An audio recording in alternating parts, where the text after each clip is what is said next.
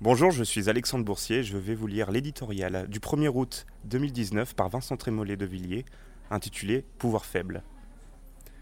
Rastignac, aujourd'hui, ferait-il de la politique? Ou lancerait-il à la face du monde, à nous deux Singapour, Shanghai, New York? Il hésiterait. Pourquoi déployer son ambition dans une sphère où le pouvoir se réduit à mesure que l'exigence se renforce?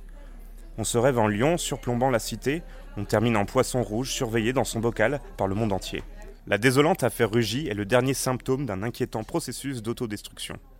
Du maire de village au ministre d'État, tout le monde semble frappé. La défiance de l'opinion publique profite désormais de la puissance démesurée des réseaux sociaux et de l'information continue. Le pouvoir judiciaire cède trop souvent à cette pression.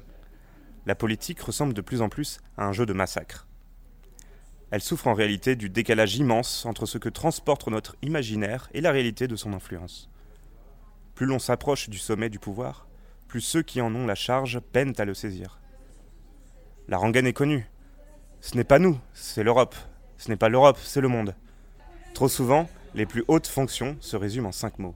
Nomination, décoration, compassion, indignation, communication. Le reste n'est plus à portée de main. Un expert comptable, pourtant, ne peut afficher un train de vie princier. C'est ce contraste fatal qui alimente la logique de la transparence.